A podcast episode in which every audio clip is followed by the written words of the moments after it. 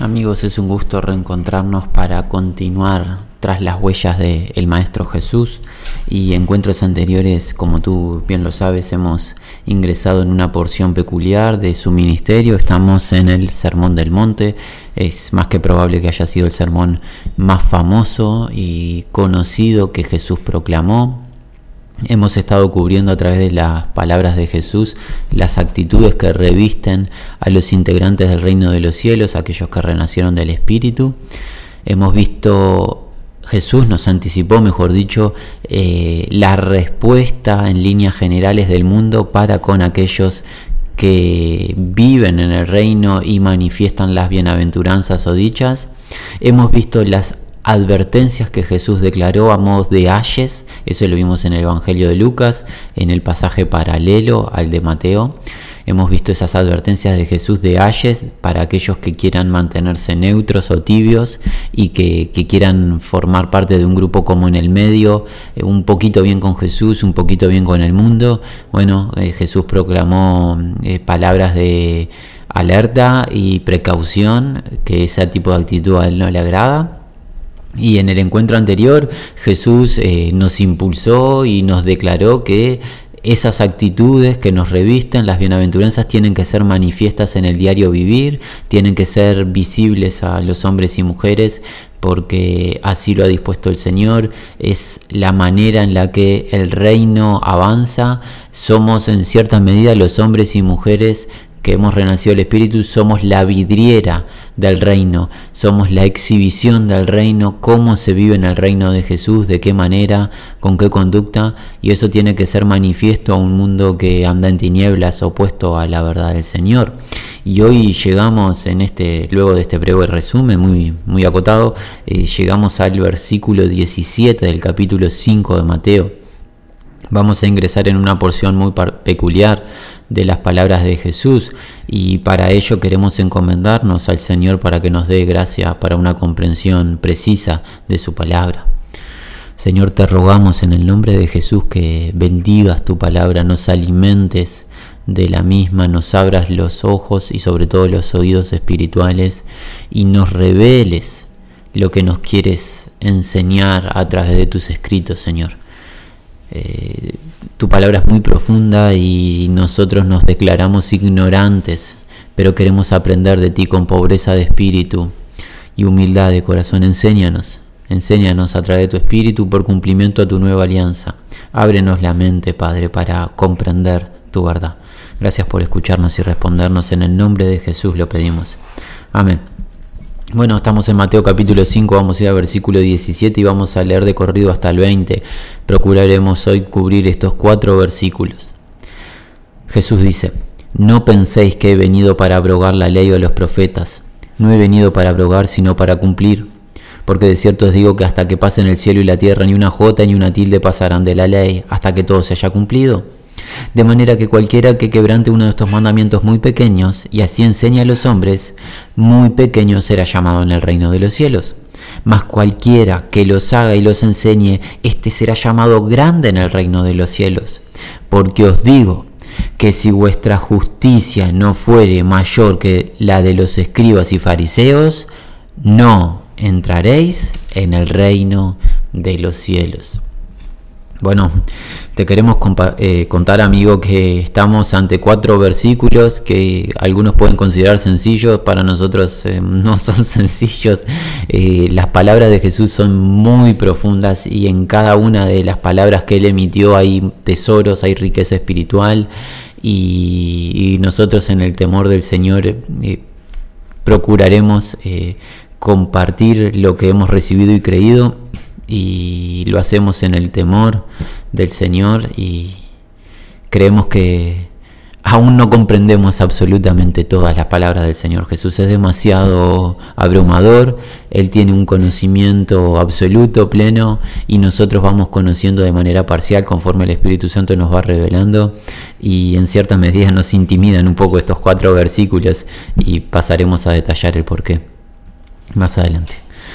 Bueno, eh, vamos a hacer una pequeña afirmación de qué contexto estamos. Eh, el contexto inmediato, el auditorio inmediato de Jesús. ¿Te acuerdas? Jesús se encuentra pronunciando eh, su sermón en un monte. En Lucas vimos que fue en un llano. no creemos que sea lo más relevante si es una elevación o en el llano. Lo importante es que está Jesús enseñando con su palabra en este caso está enseñando mediante la administración de la verdad, otra vez se enseñaba con hechos, enseña con su palabra y el grupo más cercano que tiene son sus discípulos, los doce a los cuales denominó apóstoles en horas anteriores y posiblemente el resto de los discípulos que no fueron denominados apóstoles pero que eran aprendices de Jesús. Y después tenemos una gran multitud de personas que habían venido de todas regiones para escuchar a Jesús, para ser sanados por Jesús. Y entre ellos estamos convencidos que estaba el grupo, eh, el grupo mm, que se, se, autodenominaba como los escogidos, los eh, elegidos, los separatistas. Estamos hablando de la casta farisea, porque ellos seguían a todos lados a Jesús, pero no para aprender de él. En la mayoría de los casos era para tentarle, para buscarle un error, para acusarle y condenarle, ¿verdad? Así que el contexto de auditorio que tenemos es un contexto hebreo es un contexto hebreo en su gran mayoría. Si bien puede que hubiera en la multitud algún gentil, la gran mayoría de los oyentes de Jesús en este encuentro son oyentes judíos. Y recuerda, amigo, que los judíos como nación aguardaban el Mesías prometido de parte de Dios, aquel libertador. Y aquí tenemos a Jesús, a, a, quien algunos ya empiezan a reconocer como el Cristo, como el Mesías. Por ejemplo, la mujer samaritana eh, escuchó eso de Jesús, que Él era el Salvador, el Cristo, el Mesías, y ya el pueblo es más que probable que empiece a debatir entre ellos acerca de la deidad de Jesús y si es o no el Cristo. Algunos posiblemente empiecen a ser convencidos por la autoridad, por la voz de mando, por los milagros que está realizando y otros pueden que estén escépticos, pero en la mente de todos los oyentes están recibiendo a Jesús como alguien distinto del resto. Eso seguro. Jesús se está manifestando como alguien totalmente distinto a las personas y a los varones galileos que estaban en esa época. Jesús es distinto en todo lo que hace, en lo que dice, en lo que enseña, en lo que vive. Es perfecto. Y eso la gente lo está captando. Entonces, es más que probable que las personas, la multitud e incluidos los apóstoles hayan llegado a este sermón el sermón de la montaña con la inquietud de su corazón de qué declarará Jesús acerca de las palabras dadas a los padres, lo que nosotros conocemos como el Antiguo Testamento. ¿Qué dirá este Mesías, el Rey, el Salvador, el Cristo, el Hijo de Dios? ¿Qué dirá acerca de las palabras del Antiguo Testamento? ¿Las anulará? ¿Las cambiará? ¿Las modificará? ¿Las declarará como eh, caducas? ¿Con vencimiento? Es, una, es un pensamiento que probablemente estuviese dando vueltas en el auditorio.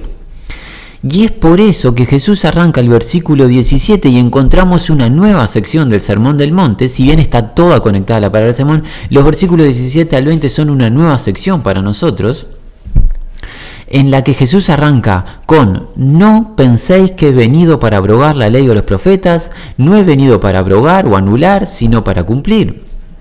Esta expresión de Jesús de no penséis puede que nos esté dando la pauta de que Jesús conocía que el auditorio estaba pensando en que Jesús venía a anular. Podríamos parafrasear en cierta medida lo que Jesús dice con dejen de pensar que he venido para anular la ley y los profetas.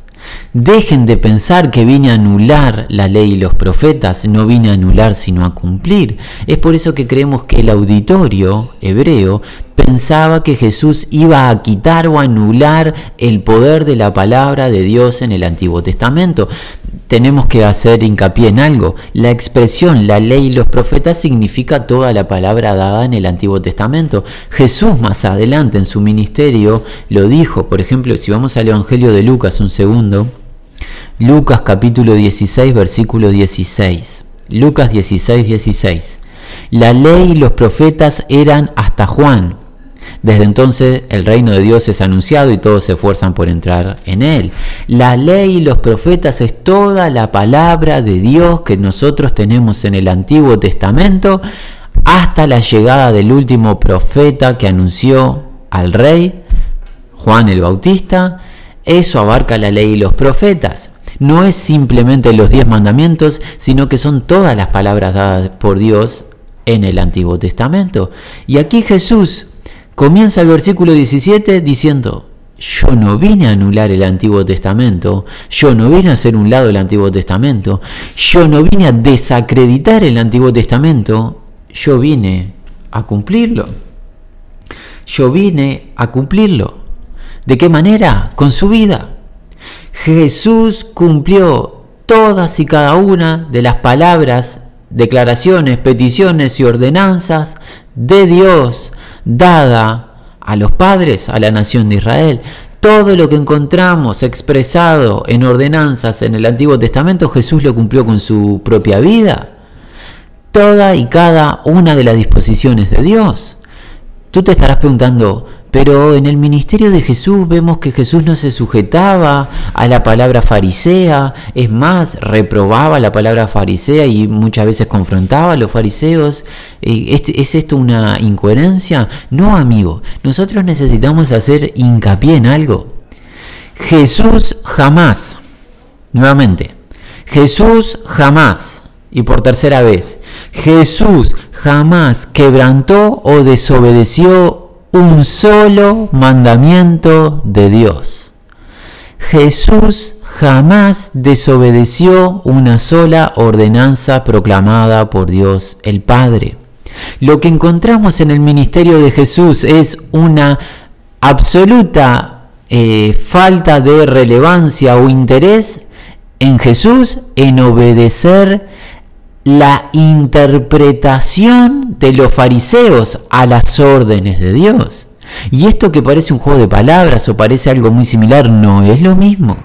Una cosa es la ley que Dios dio, perfecta, inmaculada, una ley santa, y otra cosa es la interpretación de los ancianos, los líderes religiosos, que le dieron a la ley de Dios para que se acomode a sus vidas.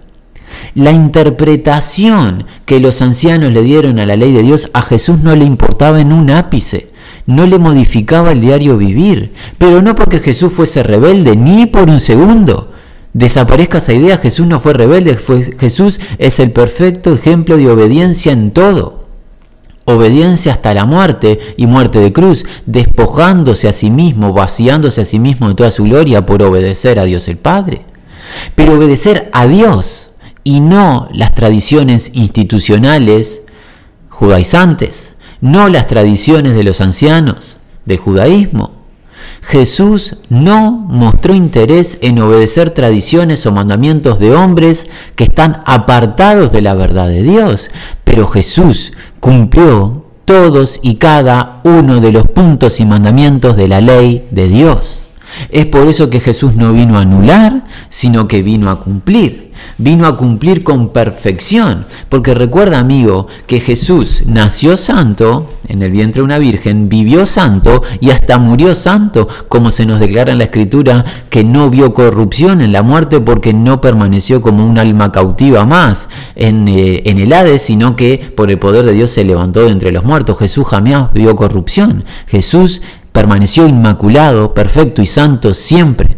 Jesús es el mismo ayer, hoy y por los siglos, por la eternidad, no tiene comienzo, no tiene fin y es santo por siempre y para siempre. No hay error ni desobediencia en Jesús en un solo punto. Es por eso que Jesús comienza el versículo 17 tranquilizando al auditorio diciendo, no he venido a anular, no he venido a quitar, no he venido a deshacer, no he venido a contradecir la ley que Dios dio a los padres, la vine a cumplir.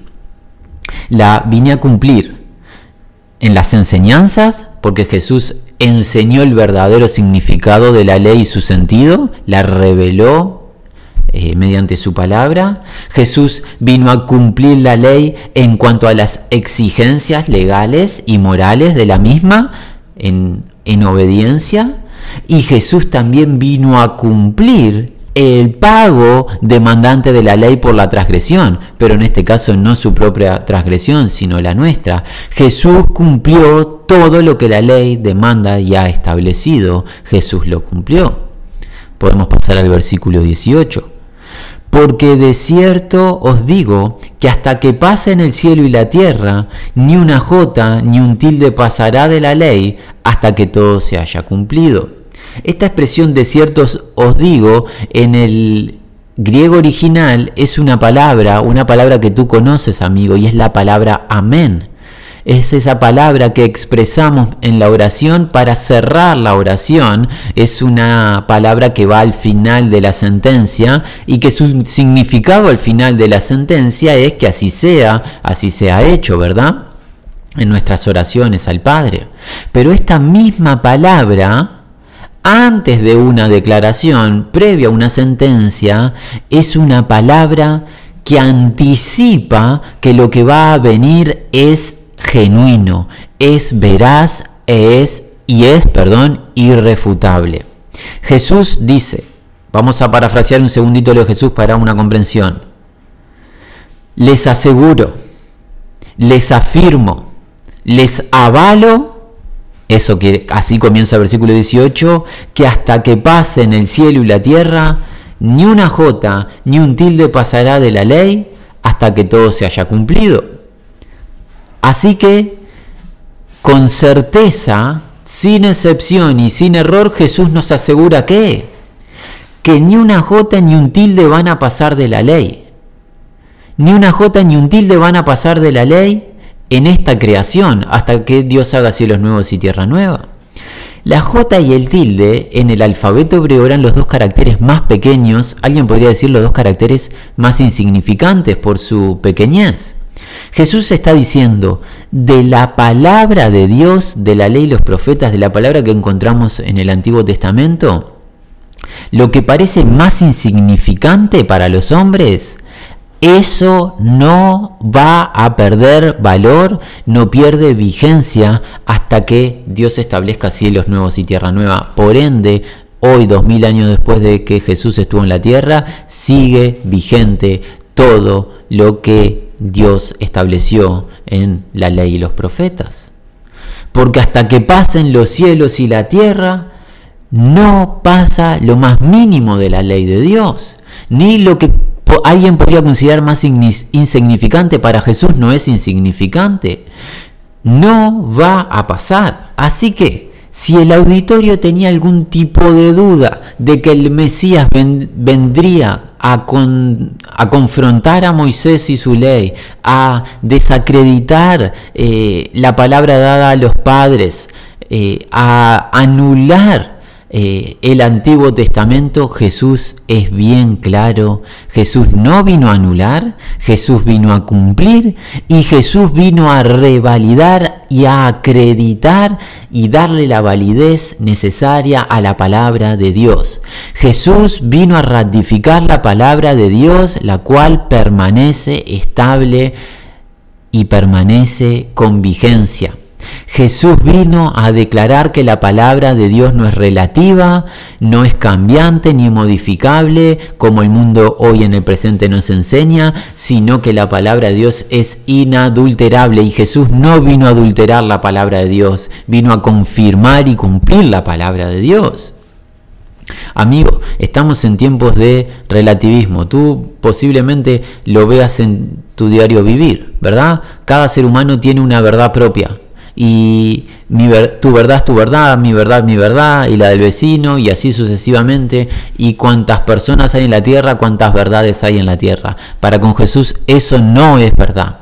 Hay una verdad absoluta y es la verdad de Dios, la que sale de su boca. Esa es absoluta. Lo que a Dios llama justo y santo es justo y santo, lo que Dios llama pecado es pecado transgresión, desobediencia de su voluntad. No hay relativismos para con Dios, no hay eh, modificaciones por pasos de tiempo, no hay modificación por deseos propios personales. La palabra de Dios es inmutable, es inquebrantable, es irreprasable. Jesús no la vino a modificar, Jesús no la vino a adulterar, Jesús no la vino a quebrantar, Jesús la vino a cumplir. Y Jesús vino a decir, no pasa la palabra de Dios de moda.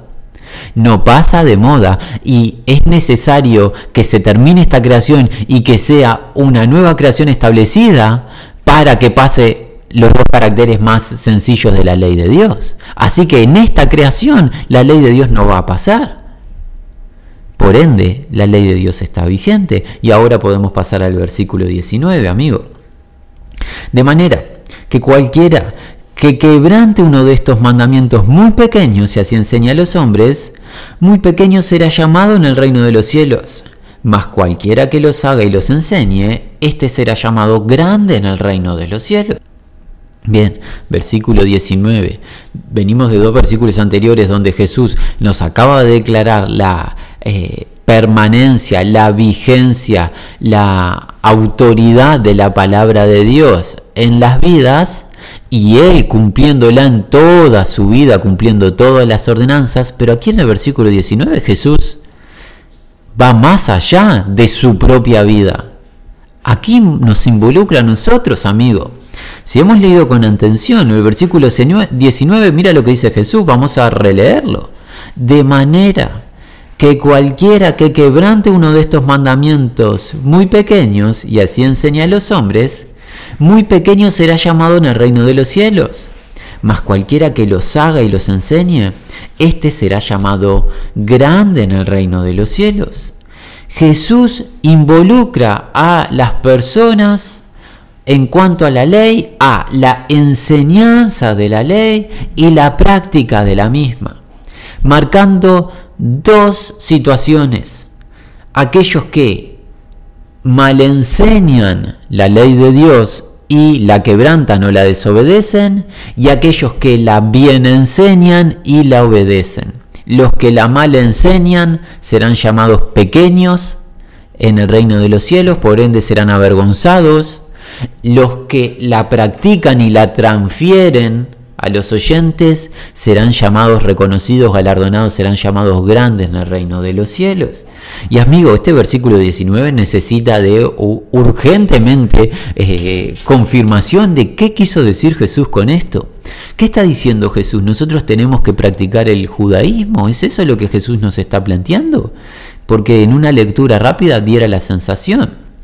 Bueno, nuevamente nosotros tenemos que aclarar que Jesús con su vida cubrió, pagó y obedeció todo lo dispuesto en la ley de Dios.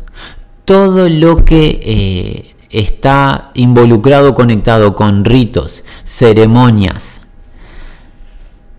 sacrificios y paga por el pecado, todo se consumó, se culminó de una vez y para siempre mediante la ofrenda de la vida de Cristo Jesús.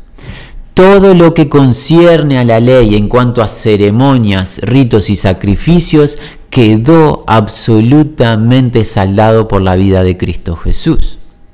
Por ende, no necesitamos realizar de ninguno de los actos sacerdotales levitas ni participar de ninguna de las acciones y ceremonias que se practicaban en la ley establecida por el siervo de Dios Moisés.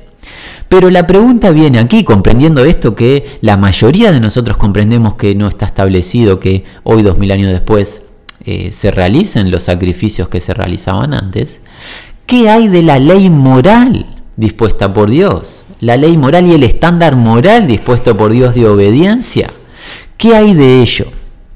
Bueno, Jesús también cumplió la obediencia y la ley moral y el estándar moral establecido por Dios. Pero eso nos exonera a nosotros de obedecer el estándar moral. Y para estas preguntas, estas incógnitas que, nos están surgiendo y posiblemente a ti te surjan, necesitamos apoyarnos en un maestro del nuevo pacto, en el apóstol Pablo.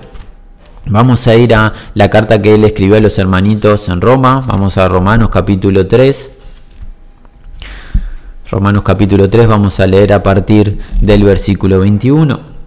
Pero ahora, aparte de la ley, se ha manifestado la justicia de Dios, testificada por la ley y los profetas. La justicia de Dios por medio de la fe en Jesucristo para todos los que creen en Él, porque no hay diferencia. Por cuanto todos pecaron y están destituidos de la gloria de Dios, siendo justificados gratuitamente por su gracia mediante la redención que es en Cristo Jesús, a quien Dios puso como propiciación por medio de la fe en su sangre, para manifestar su justicia a causa de haber pasado por alto en su paciencia los pecados pasados, con la mira de manifestar en este tiempo su justicia, a fin de que Él sea el justo y el que justifica al que es de la fe de Jesús. Es mediante su obrar que somos justificados gratuitamente por la fe, somos salvos, somos redimidos, somos limpiados y estamos aceptos delante de Dios. Las consecuencias de la ley y el peso de la ley sobre nuestra vida han sido anuladas por la vida de Jesús.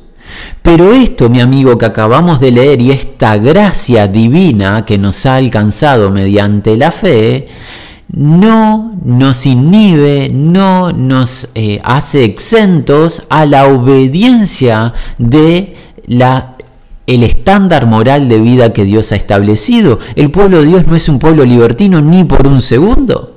Hemos sido liberados del pecado para obediencia a la voluntad y verdad de Dios. Esto lo encontramos en este mismo libro de Romanos, pero en el capítulo 6. Vamos a, partir, vamos a leer el versículo 15. Mira lo que declara Pablo a modo de pregunta. Romanos 6:15. ¿Qué pues? ¿Pecaremos porque no estamos bajo la ley, sino bajo la gracia? En ninguna manera. Perezca esa idea, desaparezca ese pensamiento. Porque Cristo cumplió con toda la demanda de la ley. Me dedicaré a vivir la vida que quiero, la vida que pienso, una vida relativa. De ninguna manera. En ningún modo perezca esa idea. Adelantémonos para ahorrar tiempo al versículo 22. Mas ahora que habéis sido libertados del pecado y hechos siervos de Dios, tenéis por vuestro fruto la santificación y como fin la vida eterna. Por ende, la culpa, el peso de la ley, la consecuencia de la ley, el temor que causaba la ley en su desobediencia, todo ha sido cubierto, todo ha sido salvado, todo ha sido pagado por Cristo Jesús. Pero eso no nos exonera a nosotros de obedecer la ley de Dios y su palabra. ¿Por qué? Porque hemos sido liberados, libertados del pecado, de la esclavitud y las cadenas del pecado, pero hemos sido hechos siervos de Dios y su justicia, y el fruto que debemos manifestar, como lo revela el apóstol Pablo, es un fruto de santificación el cual es la confirmación de nuestra salvación. Por ende, concluimos en este punto, no existe el libertinaje en el reino de Dios, existe la libertad en el Espíritu en obediencia a su verdad. Así que Jesús había comenzado esta sección del Sermón del Monte con el pensamiento de los oyentes de que él venía a contradecir la ley o anularla. Jesús les dice, no vine a anular, sino vine a cumplir porque la ley no era solamente para el pasado, sino que está vigente hoy. La ley es tan vigente hoy que aquel que no la cumpla y la quebrante será avergonzado, llamado pequeño, y aquel que la cumpla, la obedezca y la enseñe, será llamado grande, por ende será galardonado. Y esa ley es la santificación de los que ingresaron en el reino. Santificación que manifiesta la salvación de los que renacieron del Espíritu. Porque sin santidad nadie puede ver a Dios, porque sin santidad en una vida, en esta tierra no hubo salvación. La salvación que es por la fe es confirmada, comprobada, mejor dicho, en hechos, por la santificación diaria que empezamos a experimentar. ¿Pecaremos porque no estamos bajo la ley, sino bajo la gracia? En ningún modo. Ahora tenemos como fruto la santificación como fin la vida eterna porque fuimos libertados del pecado, pero hemos sido hechos siervos voluntariamente de Dios.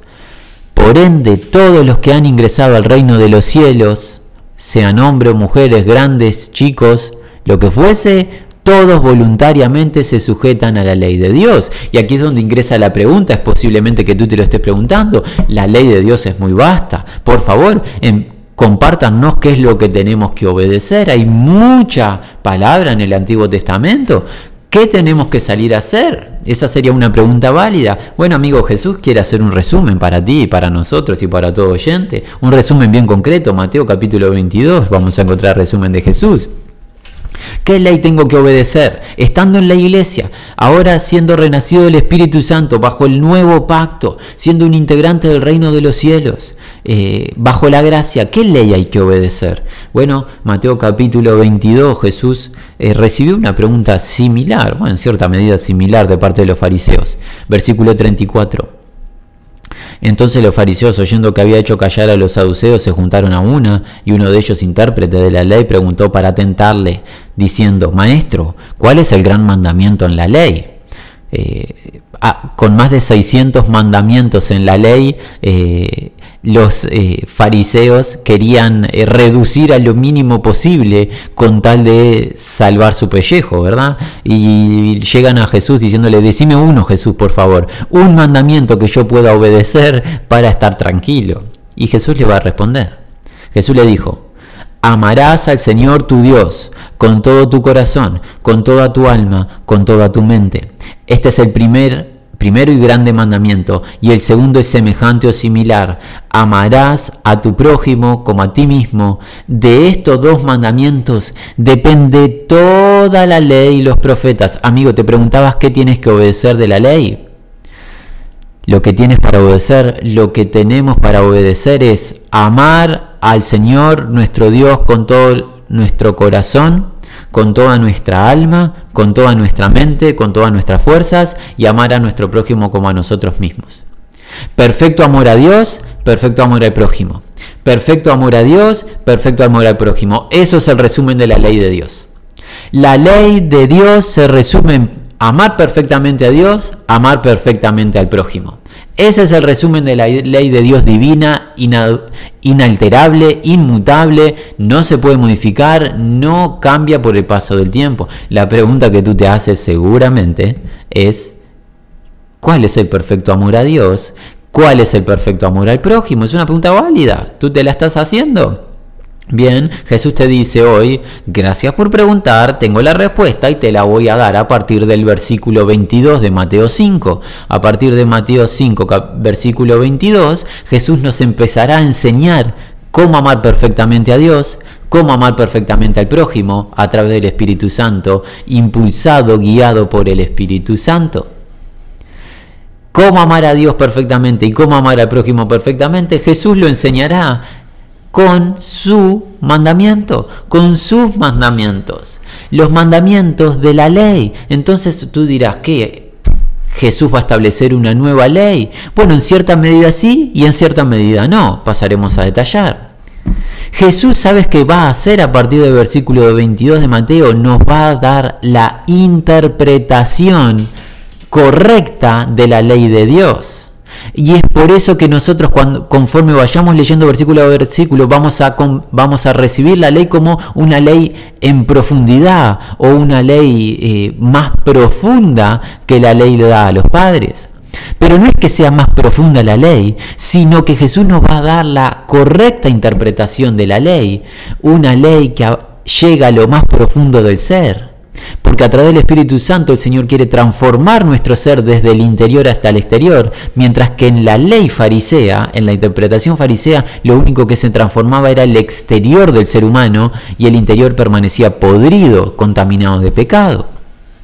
La ley que Jesús viene a proclamar en la autoridad que Él tiene como Dios es una ley que ingresa en lo más profundo de nuestro ser. Jesús nos va a enseñar qué significa amar a Dios perfectamente, en santidad de pensamiento, de palabra, de acción, en una devoción como Él lo ha enseñado, en un trato al material como Él lo ha enseñado, y nos va a enseñar a amar a nuestro prójimo, todo prójimo, creyente y no creyente, amar a nuestro prójimo con perfección. Perfecto amor a Dios, perfecto amor al prójimo. Ese es el resumen de la ley y eso lo va a enseñar Jesús.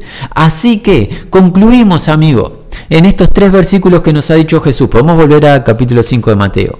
Concluimos que Jesús no vino a anular la ley dada en el Antiguo Testamento. Jesús vino a cumplir la ley en su propia vida. Jesús vino a validar la ley y a declararla vigente. Jesús controla que obedezcamos la ley y la anunciemos. Jesús nos enseña el sentido de la ley que debemos obedecer, practicar y cumplir cada día que estemos aquí en la tierra y lo enseñará a partir del versículo 22. ¿Cuál es la ley del reino de los cielos? ¿Qué ley debemos de vivir? ¿Qué norma de vida debemos vivir los hijos de Dios? Porque amigo, Estamos en la libertad del Espíritu Santo, bajo la gracia, pero nuevamente el pueblo de Dios, su iglesia y su cuerpo no es un grupo de libertinos, rebeldes, anarcas. No es un grupo de libertinos, rebeldes, anarcas, todo lo contrario. Fuimos libertados del pecado y hechos siervos de la justicia, siervos de Dios, con parámetros de vida claros, concretos, y debemos procurar ser hallados fieles para no ser declarados como pequeños en el reino y avergonzados, para ser declarados como grandes, para ser galardonados por Jesús a su debido tiempo, debemos obedecer la voz de Jesús, la voz de mando, la voz de autoridad. Amigo, nos queda un versículo de esta sección y es el versículo 20. Vamos a leerlo.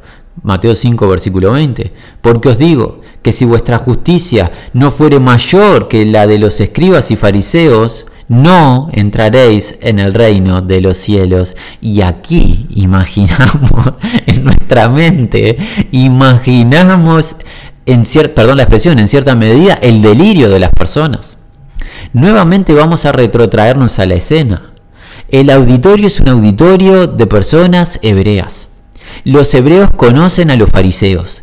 Los fariseos son la casta superior, son superior en todo sentido al pueblo común son superior en su conocimiento, son los únicos que tienen acceso a los escritos, son los que manejan la palabra, los que anuncian la palabra, los que leen la palabra día y noche, son los líderes, las decisiones pasan por ellos, son los que se visten distinto, son los que tienen, eh, brillan en su apariencia, son los escogidos supuestamente, los eh, separatistas. Y acá Jesús le dice al pueblo todo y nos dice por aplicación a nosotros, miren que si ustedes no tienen una justicia mayor que la de los escribas y fariseos, quedan afuera del reino. Imaginamos que la gente que está escuchando se empieza a arrancar los pelos y empieza a declarar, estamos todos fuera del reino. ¿Cómo puedo tener una mayor justicia que la de los fariseos? Estos hombres, ¿te acuerdas, amigo? Estaban día y noche celosos guardando los ritos y tradiciones de los ancianos. No hay espacio en un día para eh, poder imitar a un fariseo. Eran celosos de todas las tradiciones y ritos. ¿Quién puede ser más celoso que ellos? Es imposible. Amigo, vamos a recordar las palabras del apóstol Pablo, por favor. Vamos a Filipenses. Vamos a ver un resumen de la vida de un fariseo celoso de la ley. Vamos a ver Filipenses capítulo 3, a partir del versículo 4. Pablo dice, aunque yo tengo también de qué, de qué confiar en la carne, si alguno piensa que tiene de qué confiar en la carne, yo más. Pablo está diciendo, como fariseo soy superior al pueblo en general en cuanto a situaciones carnales, terrenales. Circuncidado el octavo día, del linaje de Israel, de la tribu de Benjamín, hebreo de hebreos, en cuanto a la ley fariseo en cuanto a celo, perseguidor de la iglesia, en cuanto a la justicia que es en la ley, irreprensible. ¿Quién puede superar este currículum que tiene el apóstol Pablo? Imposible, imposible. Y acá Jesús nos acaba de decir que si nuestra justicia no es superior a la de Pablo en sus días de Saulo, quedamos afuera del reino. ¿Cómo puede ser? ¿Qué está diciendo Jesús? Amigo, no sé si tú estás entrando en pánico, pero nosotros en nuestra condición, leyendo estas palabras así de Jesús, estamos en pánico, estamos afuera del reino. ¿Qué ha sucedido Jesús? ¿Nos dejaste afuera? Necesitamos entender qué está enseñando Jesús. Jesús no habla de que nosotros mediante nuestro obrar podamos conquistar algo superior a los fariseos, porque eso es imposible. Lo que necesitamos para ingresar al reino es otra justicia que la farisea, una justicia distinta, una justicia superior, perdurable, estable, eterna. ¿Cuál es esa justicia? Es la pregunta y cómo la recibo. El apóstol Pablo te agradece la pregunta y te dice, tengo la respuesta. Versículo 7 del, mismo capítulo 3 de Filipenses. Pero cuántas cosas eran para mí ganancias las he estimado como pérdida por amor de Cristo. Y ciertamente aún estimo todas las cosas como pérdida por la excelencia del conocimiento de Cristo Jesús, mi Señor, por amor del cual lo he perdido todo y lo tengo por basura para ganar a Cristo. Atento. Y ser hallado en Él no teniendo mi propia justicia, que es por la ley, la justicia farisea, que Pablo declaró anteriormente, no quiere ser hallado Pablo con la justicia farisea, sino con qué? Sino la que es por la fe de Cristo, la justicia que es de Dios por la fe. Ah. Respiramos, respiramos nosotros, respira todo el auditorio, respiran los apóstoles, respiran todos los oyentes allí en la montaña. No necesitamos hacer más cosas que los fariseos para ser aceptos por Dios. No necesitamos ni podemos hacer cosas para ser aceptos por Dios. ¿Sabes lo que acaba de hacer Jesús en el versículo 20? Jesús acaba de poner bajo sus pies toda jactancia y soberbia del ser humano que pretende salvarse a sí mismo por buen obrar, por buen accionar, por tradición institucional o personal. Jesús ha pisoteado la soberbia del ser humano y nos ha confrontado a todos de que ninguno de nosotros podemos ingresar a su reino por obras propias, sino que la única manera de que ingresemos al reino es por la justicia que recibimos por la fe en Él. Amigo, qué alivio. Gracias sean dadas a Dios por Cristo Jesús. No se trata de lo que tú has hecho, no se trata de lo que hemos hecho, se trata de lo que Jesús hizo y de que nosotros depositemos nuestra confianza en su obra. Es por eso que Jesús es digno de toda nuestra alabanza, de toda nuestra fe, de toda nuestra sujeción y sumisión, porque solo Él podía conquistar esta obra magnífica a nuestro favor. Nuestra justicia no sirve de nada. La justicia real, estable, perdurable es la de Él transferida a nosotros por la fe. Pablo lo comprendió. Pablo vivió una etapa de su vida importante buscando establecer su justicia propia, pero cuando Cristo Jesús se le reveló a él, Pablo desechó perdón, su justicia propia para poder quedarse y afirmarse en la justicia que le transfirió Jesús por la fe. Es por eso que, más, que en la carta que escribió a los hermanitos en Galacia, en Gálatas en el capítulo 3, en el versículo 24, Pablo dice que la ley viene a ser como un tutor, como un guía que nos lleva a Cristo. Vamos a leerlo, leámoslo juntos. Gálatas capítulo 3, versículo 24. De manera que la ley ha sido nuestro ayo para llevarnos a Cristo, a fin de que fuésemos justificados por la fe. Mi debilidad para obedecer la ley en mis propias fuerzas, mi falta de eh, capacidad de sujetarme a la voluntad de Dios cada día es imposible que yo viva 24 horas en mis propias fuerzas y obedecer la ley de Dios. Es imposible, imposible. Esa debilidad me condujo a la fe en Cristo Jesús para aceptar la justicia que Él me transfiere y que me deja estable. Y una vez que Él me ha transferido su justicia, una vez que Él me ha sellado con su espíritu, una vez que ingreso a su nuevo pacto, una vez que soy eh, adoptado como su hijo, empezar a obedecer su ley cada día a través del Espíritu Santo y cuando tropiezo no temo de las consecuencias del tropiezo. ¿Por qué? Porque tengo un abogado defensor, alguien que es un sumo sacerdote eterno que mediante la confesión y el arrepentimiento por mi ofensa y por mi tropiezo, Él es justo, misericordioso para limpiarme de toda contaminación, de toda maldad. Amigo, Concluimos para estos cuatro versículos que Jesús nos ha proclamado del Evangelio de Mateo. La ley de Dios está vigente. La ley de Dios es inquebrantable. La ley de Dios es perfecta. La ley de Dios es pura.